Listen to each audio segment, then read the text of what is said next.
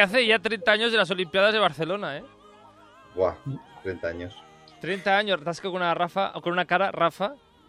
Es que parece mentira, pero es verdad, 30 años. Y el tiempo vuela, el tiempo El vuela tiempo aquí. vuela. Sí, no, nos vamos a quitar el puñal ahora todos. Ahora hecho, sí, ¿vale? puedes quitar a, a Rafa que no tenía, no había, no existía Instagram cuando hubo las. am, Bueno, y en el caso de que existiese, yo en aquel momento yo no pensaba en las redes sociales, ya te lo digo yo. Tú imagínate. Bueno, en tu nick un, de pioji- un comiendo. piojillo pelirrojo pf, que estaba allí pensando, yo estaría pensando en, en jugar con la pelota por el barrio, yo qué sé. eh, eh, tu, tu nick de Rafa comiendo sano no te pasaba por la cabeza.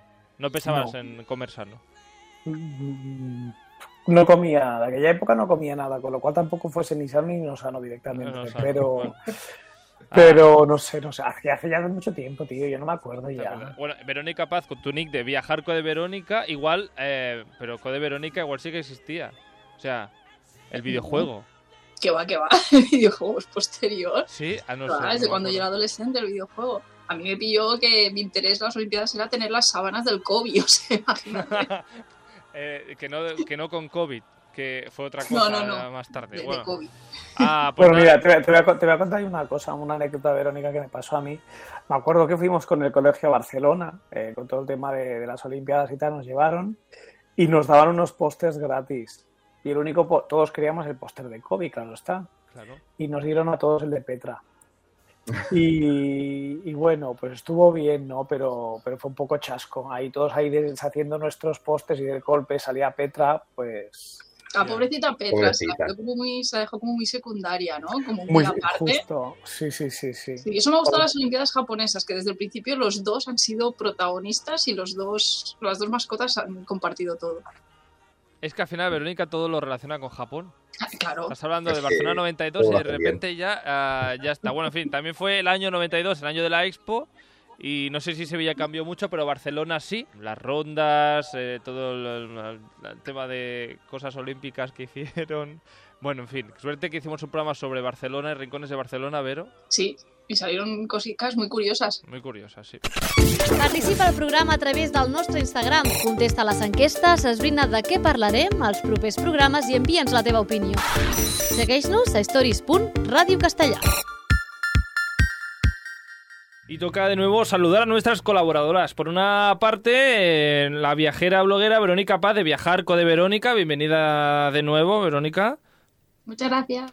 Días otra vez. ¿Qué tal? ¿Cómo estás? Ah, ¿han, han abierto ya las fronteras de Japón? ¿Estás contando? ¿Todavía no? No, no, no. Mira mi cara, no. No, ya lo- lo di- tu cara lo dice. No se ha abierto todavía. Y luego, eh, Gloria Rivas de la maleta de Glo. ¿Maleta preparada para algo? De momento no, estoy lesionada, así Ay, es que verdad. hasta que no me recupere de la lesión, Tam- pocos viajes. También es verdad que tu maleta ha viajado hace poco. Sí, sí, sí, Bueno. sí, hemos vuelto de, de Mallorca. Am, pues nada, eso que, que bienvenidas a las dos de nuevo. Hoy no nos vamos muy lejos, por lo menos nosotros no nos vamos muy lejos. Igual hay alguien que, que escucha el programa que es de lejos de donde estamos nosotros y por lo tanto sí que viajará lejos. Ah, vaya lío que estoy haciendo. Aquí grabando hoy el programa yo desde San Juan de Espí, a Gloria Rivas desde Sabadell, Sí, Verónica Paz creo que desde Barcelona. Correcto. Correcto. ¿Y de qué hablamos hoy? Pues, pues de eso, de Barcelona.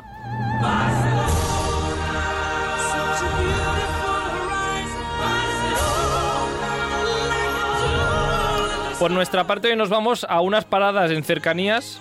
Verónica en metro. Sí, sí, yo ya estoy aquí. Ya me puedo mover bien. Ya está. Ah, hoy descubriremos, descubriremos, o más bien redescubriremos algunos a Barcelona. Vamos a hacer una lista de rincones de la ciudad gondal. am, iba a decir rincones desconocidos. Pero es que algunos de los sitios que nos han dicho son muy populares, o ya los conocía, o en toda guía turística de Barcelona están puestos. Otros no, de los que hablaremos. A ver, vamos a ir repasando rincón a rincón, porque hemos Eso, eso, preguntado porque a, a- No te creas que yo, como se dice, a veces uno no conoce tanto la propia ciudad donde vive y yo creo que es mi caso, Carlos, te puedo guiar mejor por Tokio que por Barcelona. Así que Ve- igual voy a tomar notas, ¿eh? Verónica, que se conoce mejor el metro de Tokio que el de Barcelona, casi. La línea amarilla, ¿de dónde va, dónde va? Eh, la amarilla es la que menos me conozco. No tengo ni idea tampoco, no te preocupes. Ah, cojo poco el metro, también te lo tengo que decir, ¿eh? Ah, cuando voy a Barcelona. Soy de esos que Es van... una ciudad muy paseable también, ¿eh? La verdad es que todo lo que es el centro tenemos la suerte de que podemos pasear muy bien. Eso sí, eso es cierto. Bueno, que por cierto, la ciencia ha hablado. Creo que nos ha enviado este enlace, pero es que me ha maravillado. La, Barcelona ha sido elegida la mejor ciudad de la Tierra. Es verdad, lo leí ayer. ¿Cómo te quedas? Verónica se ha quedado pasmada porque no lo sabía, no lo había leído. Pues sí, la verdad. A ver, eh, no sé en qué se basarán, pero desde luego. A ver, yo te hago una, es. Te, pongo, te hago una lista. La cosa es que ha sido el diario británico de, de Telegraph, ah, porque dice que, por ejemplo, la gastronomía es inigualable. Hay muchas horas de sol, hay además playa y montaña, luego todo lo que es la escena LGTBI, pues que está ahí presente y, y- y muy adaptada, que la ciudad pues está eh, intentando hacer pues menos emisiones, em, restaurantes de estrellas Michelin, vamos, que han hecho como un estudio de todo lo bueno de lo que puede tener una ciudad y que la que más tiene es Barcelona. Bueno, pues nos alegramos mucho, eso sí. Pues que sí. no pare y a seguir mejorando, que aún hay cositas que mejorar, pero la ciudad, la verdad es que es muy bonita. Hmm. A veces no lo valoramos, ¿eh? a veces vamos caminando por el Champla y tal, y Jordi me dice, mira hacia arriba, porque estamos tan acostumbrados a ir por estas calles que no te das cuenta de lo que no ves. Totalmente. Cierto. Y si no habéis paseado por Barcelona, podéis poneros la peli de Uncharted, ¿no, Verónica? Ay, ¿Quién, sí, quién- de las dos, quién de las la vio que me dijo el otro Sí. día? Sale toda Sí, sí. Es que casi media película pasa en Barcelona. Sabíamos que saldría a Barcelona, pero alucinamos. Todas las localizaciones que salen, sobre todo la parte del Born, el Gótico, esa de la Plaza Real, la de San Felipe Neri, Sagrada Guay. Familia, por supuesto, el, Mercat del- el antiguo Mercat del Born. Es alucinante todo lo que muestran. A ver, Uncharted, o sea, está basado en un videojuego de aventuras, ¿vale? Sí. Para que nos hagamos la idea. Una especie de Indiana Jones, Lara Croft. Hmm. No es verídico lo que evidentemente lo que están buscando, el tesoro de, de Magallanes, a ver si me entiendes. La Plaza del Pi, pero que está súper guay que sean estas localizaciones, que por fin los yankees dicen, bueno, ¿qué va? ¿De algo español y relacionado con Barcelona? Nos vamos a Barcelona. Bueno, Nos ya han ido a rodar a México. es lo. México, es lo típico que se van a México. Bueno, en fin, Exacto. en fin ah, de lo más turístico y, y conocido, yo por ejemplo resaltaría la Sagrada Familia. Antes de ir a, a vuestros rincones preferidos, no sé si tenéis uno de estos típicos que, que decís, mira, esto de lo- es típico pero vale la pena. Gloria, no sé si hay algo que te viene a la cabeza. Yo para mí la Casa Batlló. Ah. La Casa Batlló es un sitio que me encanta. O sea, siempre que voy a Barcelona, paseo por Paseo de Gracia para arriba y siempre tengo que pararme enfrente de la Casa Batlló y admirarla porque es que es preciosa. Mm. ¿Has Aparte entrado últimamente en la Casa Batlló? No, no he entrado. O sea, no he entrado nunca. Verónica dice que ni últimamente ni nunca, ¿no? Con esta No, cara. sí, a ver, Ajá. yo creo que con el colegio como mínimo todos hemos entrado en su día. Yo no entré, ¿eh? Yo no he ido. Mira, Yo sí, yo entré a todos los emblemáticos, pero ahora la verdad es que no. La verdad es que mm, han, han puesto ahora unos auriculares inalámbricos, entonces cuando tú entras en la sala se va activando. Sí. Y te hace pues, la ruta sé. y te lo explica. Y es, de hecho, quien te explica la casa es una voz en off que representa que es la casa la que te habla. Sí, todo esto viene a raíz del COVID que han hecho como una reforma de todo el tema de visitas guiadas y lo han hecho de esta, de esta forma. Pues bueno, así como cosas típicas, pues más o menos esto. Hay más cosas típicas, pero hoy vamos a, pues eso, a, buscar otras cosillas que igual no salen en guías de viaje, o sí, pero que la gente nos ha recomendado por, por Instagram. Participa al programa a través del nostre Instagram. Contesta les enquestes, esbrina de què parlarem als propers programes i envia'ns la teva opinió. Segueix-nos a stories.radiocastellà. Porque es que hemos preguntado a amigas y oyentes del programa, como cada semana, pues cuál es su rincón, eh, pues su rincón preferido de Barcelona. Hemos tenido desde rincones, eh, como decía, desconocidos, rincones que no eran conocidos antes, pero que con el tiempo se han llenado de gente. Y luego tenemos cosas que yo personalmente desconocía, pero yo es que cada, en cada programa desconozco muchas cosas, así que esto no es, no es, no es raro. Aunque tengo que decir que nos ha llegado una pequeña queja y como queja, pues aquí la voz del pueblo ha hablado, hay que decirlo también. A ver. Es que Iván, que se queja de muchas cosas, a, a menos a mí directamente, am, me ha dicho que qué es eso de tanto Barcelona, que es de Tarragona, pues que, que no se habla nunca de Tarragona. Que, que- Se Hay- podría hacer un programa dedicado a la Tarraco romana. ¿Por qué no? Totalmente. Sí, sí, Totalmente. no, además es que es un tesoro, ¿eh? O sea, Además, sí, se hace un evento cada año. Antes Sí. de COVID se hacía que era la Tarraco Viva. Tarraco Viva, que es ahora en mayo. Súper chulo. Es ahora en mayo. Tarraco Viva, creo que es del, de mediados de mayo a finales. Esa segunda sí. quincena. Yo un año y es, de verdad, es una pasada. Bueno, yo puse a prueba a Iván y os he puesto a prueba a vosotras también, porque es que ya hicimos un programa sobre Tarragona.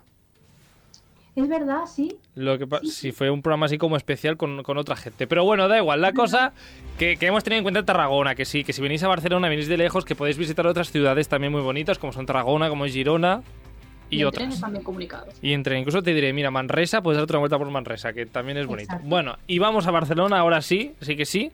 Porque os tengo que decir que aquí ha habido un lugar que ha tenido varias recomendaciones. De hecho, tres personas nos han hablado del mismo sitio.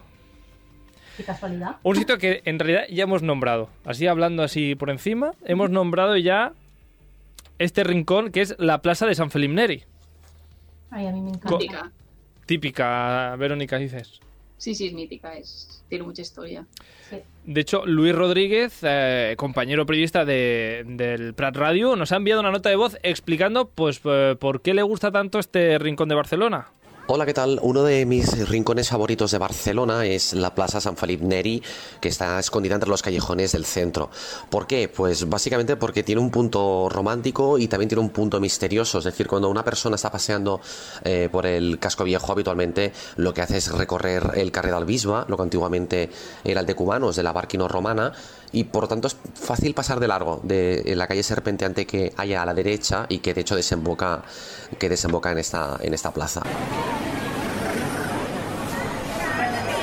Es el ambiente. También eso, de hecho, hace que tenga un encanto especial, porque una vez que llegas allí, te estás alejando de toda la marabunta de turistas que están visitando el, el centro de Barcelona y es muy fácil también que te traslades inmediatamente a otra época. Es muy fácil cerrar los ojos e imaginar, de hecho, cómo era la Barcelona de los últimos siglos. Además, eh, cabe destacar que es un espacio de memoria porque todavía hoy se pueden ver las cicatrices de la guerra civil en la iglesia barroca. Hay varios restos de la deflagración de las bombas que cayeron aquí en la ciudad en enero del, del 38. Y como anécdota final, eh, también os quería explicar que aquí se rodó, fue uno de los escenarios del videoclip de My Immortal de- del grupo Evanescence, donde la vocalista, de hecho, Emily, se pasea por, el, por encima de la fuente principal. Espero que os guste. De hecho, un rincón muy bonito. Ahora, ahora iremos a ver si os gusta a vosotros también este, a, vuestras, es, a vosotras este rincón o no. Pero es que eh, otra nota de voz que hemos tenido, aparte de Rocío Gómez, que también nos ha comentado este, esta plaza de San Felipe Neri, am, es Albert. Albert, que le gusta mucho también este rincón, perquè, bueno, ell ens explica per què li ha vingut aquest raconet al, al cap. El meu lloc preferit de Barcelona és la plaça Sant Felip Neri, sobretot quan tens la sort d'anar en algun moment quan no hi ha turistes i la trobes buida i em fa sentir com si fos la cantant d'Evanescence cantant la seva famosa cançó My Immortal, que si algú no la coneix hauria d'anar corrents a mirar el vídeo a YouTube perquè ensenya d'una manera molt maca aquest lloc tan especial de Barcelona. Referencias aquí de Evanescence eh, de, de los finales de los 90, ¿puede ser? O- 2000, 2000, creo que bueno. es, ¿no? 2000 y algo. Eh, lo hemos hecho, hem anat a YouTube, hem vist el videoclip que decían tanto Luis como, como Albert, que por cierto, se ve que mm, era también la despedida de uno de los miembros del grupo, es- esta canción, y por eso un- también hay un chico que camina que, que esto. ¿Es un videoclip precioso? Sí, pero ese momento en que sale ella subida a una cabina de teléfonos, que pone casi telefónica, con el logo de telefónica, se, se lo podían haber ahorrado. Pero bueno, sí que es verdad que a la plaza, ahí está, me imagino a Albert yendo en estas noches de verano con peluca, haciéndose pasar por la cantante de Evanescence, solo en la plaza de San Felipe Neri. Am, igual lo ha hecho, podría ser. ¿Qué os parece esta plaza? ¿O, o- os, am, os- os ha venido a la cabeza, digamos, cuando hablábamos de Barcelona, que era uno de vuestros rincones? Sí, sí, lo que supuse que también sería de más personas, de más oyentes. eh, y sí, totalmente, es que es un rincón, como dicen que, aunque salen las guías, no es fácil tampoco de llegar. Seguramente a mucha gente se le pasa por, por alto y, bueno, pues también por parte de la historia, parte medieval, pues la parte de la historia más moderna del bombardeo y tal, pues Mm. sí que me ha gustado ir en muchos momentos a ver esos restos que quedan. Mm. Yo sí, yo también cada vez que bajo a Barcelona es un punto que tengo que pasar. Sí o sí tengo que pasar por allí. Y me encanta, con gente, sin gente. Y un truco, si queréis verla desde otra perspectiva. En la calle de San Saber hay un hotel justo hace esquina con la, con la plaza San Felipe Neri, eh, que tiene una terraza. En la época de terrazas de hoteles de Barcelona, que se abren al público, puedes subir y tomarte algo, desde allí puedes ver la plaza desde arriba. O sea, es la entrada gratuita, tú entras, dices que vas a la terraza, si no me equivoco, se llamaba eh, Robastesa, creo que es el nombre de la terraza, subes arriba, te tomas un vino, te tomas una cerveza y tal, y tienes una vista totalmente diferente de la, de la plaza desde arriba. Ajá. Qué guay, pues me lo apunto. Pues sí, mira, muy chulo, ¿eh? nos lo apuntamos para cuando queramos hacer de Evanescence, que alguien nos grabe desde arriba. Es mara- maravilloso. Ah, bueno, y hablando de videoclips, y, y aquí, perdonadme este momento freak, Alex Garanto nos dice que vayamos al laberinto de Horta, que también que, que le encanta, este, este jardín, que hay un laberinto en el barrio de Horta. ¿Y qué videoclip se rodó en el laberinto de Horta? ¿Aquí algún fan de, de Operación Triunfo 2? Sí, yo lo sé, yo lo sé. Venga, a ver, a ver, tengo aquí la Fábula de can- cristal de Nika. ¡Eso! Sabía que no me vas a fallar, Gloria. Ah, gracias a Dios. Ah, pues nada, fricada hecha, que el videoclip de Nika, el primer videoclip de Nika creo que fue, está ahí Sí, rodado. sí. En el laberinto de Horta, que no sé si habéis ido. Sí, yo estuve hace muchos años y sí. Es otro sitio en el que mi colegio siempre iba. ¿Mm? Yo creo que Sí, no... bueno, no, no nos quedaba muy lejos tampoco. Mira, se acerca ahora mi cumpleaños, tengo ganas de, de- de hacer algo diferente, pues igual me voy al laberinto de Horta a pasar a pasear por allí. ¿Recomendable entonces? Sí, Totalmente. está muy guay. Pues después de la fricada, am, no sé, a- y hablando de rincones, ah, creo que tenéis un par de rincones cada una para recomendar. Eh, el primero, el de Verónica, igual es un rincón no escondido, sino igual bajo tierra. Sí. ¿No? Además enlazaríamos un poquito con Falip Neri y esos bombardeos que nos comentaban los oyentes. Esto es para hacer una visitilla así un poquito especial. Es el eh, refugio 307, Mm. ¿vale? Está en la zona de Poplasec, eh, que da la montaña de Montjuic, y es el refugio antia- eh, uno de los refugios antiaéreos mejor conservados ah, de la época de la Guerra Civil Española. No sé si lo sabéis, pero fue la primera guerra en Europa en la que los bombardeos se trasladaron a las ciudades que no estaban en primera línea. Hasta entonces, en las guerras en Europa, las ciudades que corrían peligro eran las que tenían, pues básicamente, la, línea de, de batalla allí delante, ¿no? Pero es la primera vez que empezaron a ser objetivo las ciudades que no lo estaban. Entonces, los que vivían allí, pues básicamente empezaron a construir los refugios.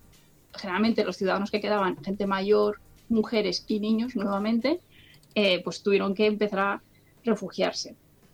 En este caso, el refugio 307 eh, no es hacia, no tuvieron que cavar hacia abajo, sino básicamente ah, se adentraron en la montaña, aprovecharon Montjuic para cavar hacia adentro. Y como dato, para que a ver si te puedes hacer una idea, Carlos, A ver. eh, son unos 200 metros de túneles, ¿vale? Mm, 200 metros de túneles, sonido. que de alto son 2 metros 10 y de ancho entre un metro y medio y dos metros. Uh, Ahí se metían 2.000 personas. Vaya. Tela. Mm. Nosotros hemos estado dentro y, y es bastante claustrofóbico. La visita ¿Y eso? está muy bien. Y yo sé que explican- cuando entras, no entran tantas personas como entraban. No, no, no, no, no, pero más o menos te ponen, en el grupo te, nos hicieron poner como la distancia que quedaba entre personas para que nos hiciéramos un poquito la idea de cómo estabas dentro.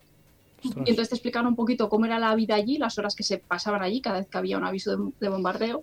Eh, y también muy curioso hacer la visita porque te explicaban la- las normas de convivencia y una, por ejemplo os digo una que es la que más suele chocar, es que estaba prohibido hablar de política, Bien hecho. fútbol o religión. el- ideal. Esos tres temas estaban prohibidos, no se podía hablar de ellos. ¿Te... ¿Alguna idea de por qué? Igual, igual por, por, por salir todos vivos de allí después. Sí. Eh, Correcto, al final sí. son tres temas que siempre son polémicos y dos mil personas ahí metidas, lo último que quieres son conflictos. Discutir y, y demás. Eh, exacto. Y bueno, pues eso te explica lo dura que fue la vida durante esa época de bombardeos para la gente que vivía allí, el, el, pro- la- el propio hecho de tenerlos que construir, ¿no? Te explicaban Claro. cómo los hicieron, cómo los cavaron. A la visita, eh, es muy barata, vale 3 euros y medio, pero es que además forma parte del Museo de Historia de Barcelona, del MUCBA, con lo cual si pagas, yo os recomiendo pagar la entrada de 7 euros, que es la entrada combinada, y tienes un año para visitar todas las instalaciones del MUCBA, con Ah, esos 7 euros. Y la verdad es que merece la pena. Yo lo aproveché y visité un par más de instalaciones, y bueno, creo que es como un, es que creo que es un rincón que no todo el mundo conoce, y que además te puedes adentrar un poquito más en esa parte de la historia que tan duramente golpeó a nuestro país. La verdad es que, mira, conocía el sitio, pero no, no- pensaba que ya no se podía visitar. No sé por qué. Pensaba que lo habían cerrado. Bueno, en fin. Pues, pues apuntado queda para, para próximas Sí. visitas. Tú, Gloria, Tienes tampoco has ido. No, yo no lo son- conocía. Son horarios de visitas guiadas, son horarios preestablecidos, pero sí, sí, además entre- hay en tres idiomas. Está guay. Pues ah, vamos a, a tus senseis, porque aquí Verónica, que ah, mm, estás aprendiendo japonés, ya sabes mucho, pero Desde- bueno, mucho, mucho, me queda, Bueno. me queda, me queda mucho. ¿y quién son tus senseis? Pues las, tus profes de japonés son eh, Laura y Gira de Japonés con Niponismo, que las tenemos aquí pues en- cada 15 días. A Laura y Gira, pues que nos han hablado de otro rincón de Barcelona. Me encantan los búnkers del Carmel porque además de tener una parte de la historia de Barcelona, pues ofrecen unas vistas espectaculares hasta el mar de toda la ciudad. Laura me llevó una vez y yo no lo sabía que cómo era. Y wow, súper bonito la vista, bonito, maravilloso. Además, si te levantas súper temprano, bueno, haces el esfuerzo de súper madrugar para ir a ver el amanecer, bueno, es increíble, de los mejores amaneceres que he visto en mi vida, desde allí. ¿Habéis ido? Yo en los búnkers no, porque es que además ahora está ultra mega masificado de guiris y se pone hasta los topes. O sea, yo creo que la mejor hora para ir es la que dice Laura, ¿no? Cuando sale el sol, porque imagino porque que cuando debe estar todo solitario. Al atardecer creo, yo he visto imágenes que están como a petar, de que la gente aproveche, debe ir allí pues a hacerse el picnic, viendo anochecer y tal, y. De, de un tiempo, muchísima gente. hace, hace un tiempo no había ni, digamos, ni barandilla ni nada, que la Ah. gente iba, se empezó a hacer popular y ya pues em, hicieron unas instalaciones como Dios manda y bueno, también bueno pues hace que vaya más gente todavía. Mm. Aquí secretito tenemos hoy. Sí, Tenemos, si no queréis ir a, a este mirador, aunque es mm, precioso este de Carmelo, nos ha enviado un mensaje también Jaume Struck, que nos ha escrito por Instagram y también nos ha enviado una nota de voz. Em, es un tipo, por cierto, que hace de todo, que tiene un podcast de bola de drag, aquí lo dejo, pues alguien quiere escucharlo. Eh, otro podcast que se llama Muy Buenas, un blog también pues que explica sus cosas, contenido también sobre Japón. Am, Verónica lo conoce. Sí, he Ah, colaborado con él en algún directo por Instagram Pues- hablando de nuestros viajes. Jauma que nos habla, ah, entre todo esto, pues ha sacado un poquito de tiempo para enviarnos una nota de voz recomendando un lugar de, de Barcelona. Os mando este audio para deciros cuál es mi lugar favorito de Barcelona. Y es que antiguamente eran los búnkers del Carmel, ya que, bueno, yo soy de Horta Guinardó y subía mucho a disfrutar de las vistas de la ciudad con mis amigos, pero como desde hace años está siempre lleno de turistas, a día de hoy mi lugar favorito de Barcelona es otro. Forma parte de los tres turons, que son el Turó de la Rubira, más conocido como los búnkers, el Turó de la Creueta de Alcoy y mi favorito, que es el del Carmel. Me gusta porque como no hay demasiado transporte público para llegar, pues bueno, pues no van tantos turistas.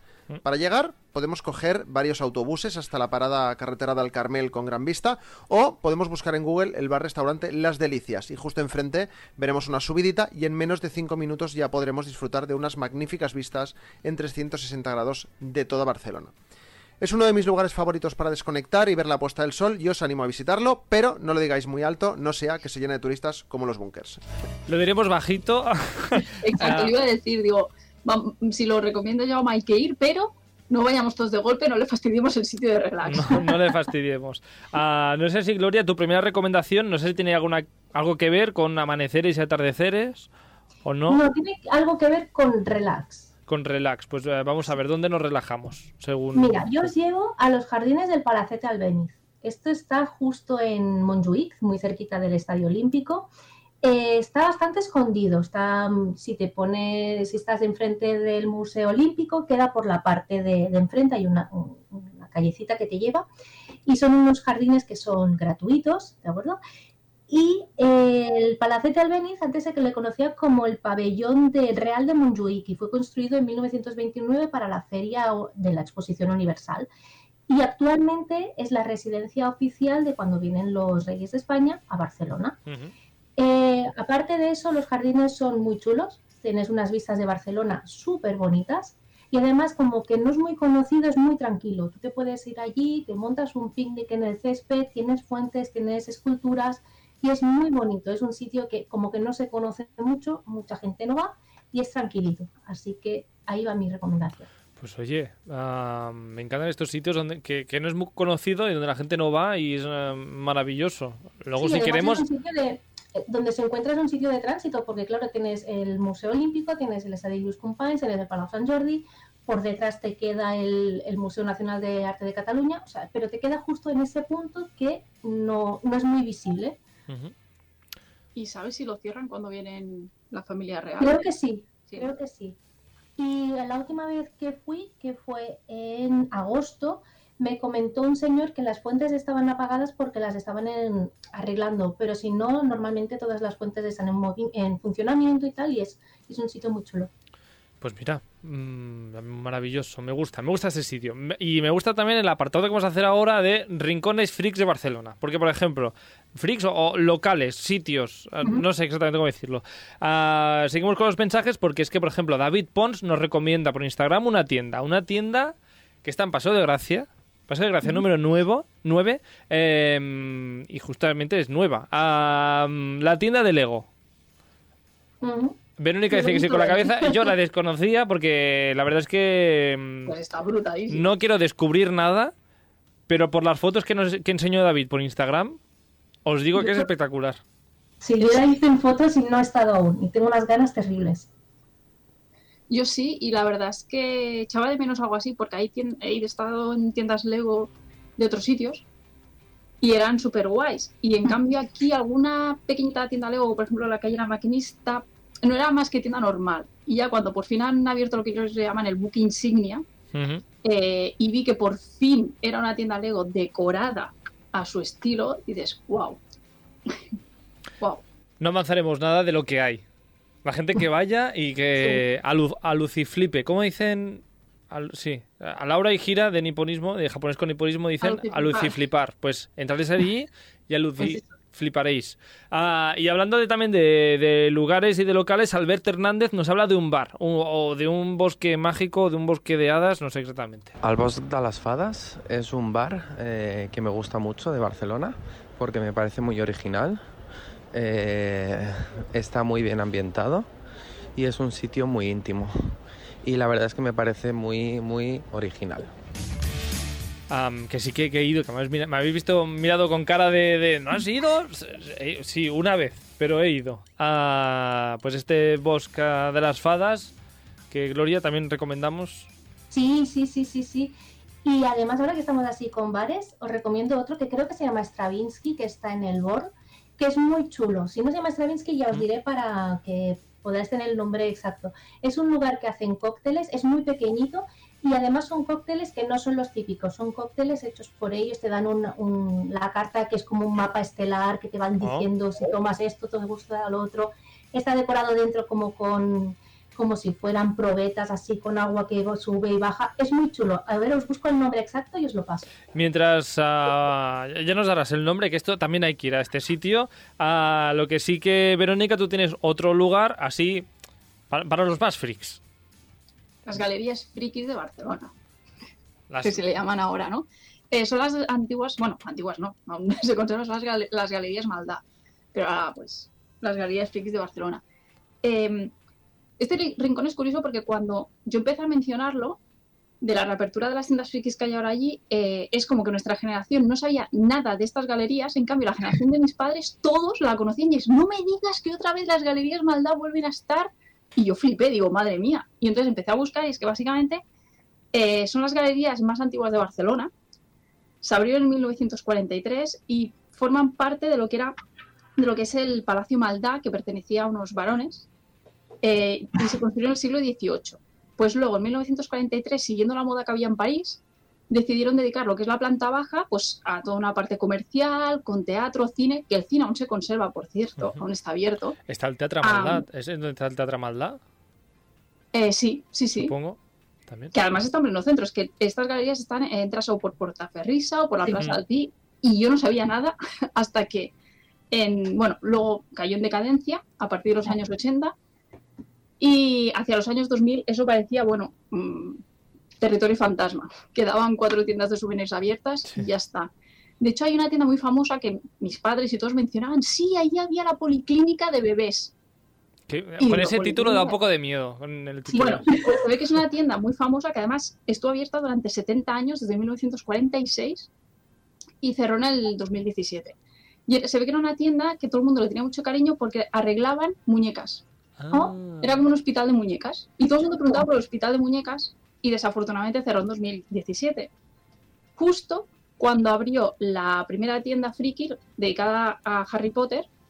Y esa misma empresa, Reino de Juguetes, empezó a abrir más y más tiendas frikis. De hecho, ya tienen un montón de Dragon, eh, Dragon Ball, One Piece, Naruto, Tim Burton, una de temática Disney, que además ahora, no sé si os sabéis, Disney Store ha cerrado, las tiendas Sí. físicas. Pues allí hay una de temática Disney. Un montón de tiendas volvieron a recuperar justo el auge de las galerías.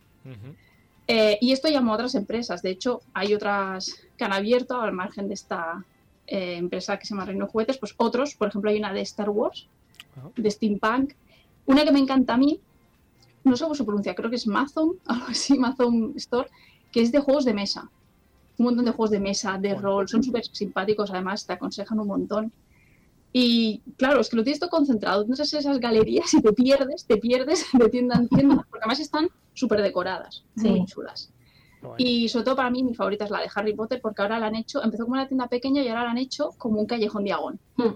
Está súper tematizado, súper bien decorado y como pequeña, eh, bueno, de esto histórica, se ve que justo eh, donde estaba el callejón Maldago, que le, digo, que le digan ahora, eh, es donde estaba, en un rincón de estos, la policlínica de bebés. Entonces ellos han puesto una placa al estilo de cartel de Harry Potter de tiendas del callejón, una placa dedicada a, a esta tienda. tienda. así que mirarlo porque tienen allí la, la dedicatoria con fotos de la época y, y Qué guay. Qué bien.